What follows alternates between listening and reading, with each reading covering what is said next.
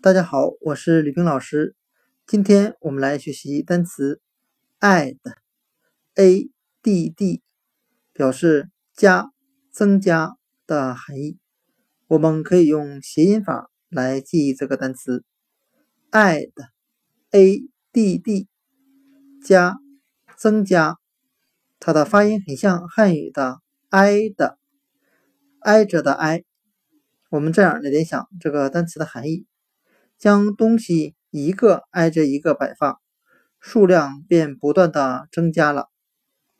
今天所学的单词 add，a d d，加，增加，我们就可以通过它的发音联想到汉语的挨的，将物品一个挨着一个摆放。今天的单词 add，a d d，加。增加就讲解到这里，谢谢大家的收听。